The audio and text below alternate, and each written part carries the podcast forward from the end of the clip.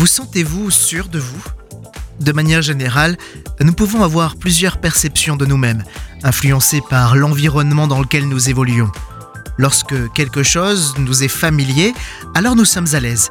Mais quand c'est l'inconnu, pour ne pas parler d'une foule d'inconnus, nous pouvons plutôt avoir tendance à rester dans notre coin en espérant ne pas être mis sous le feu des projecteurs. Le confort a du bon, voyez-vous.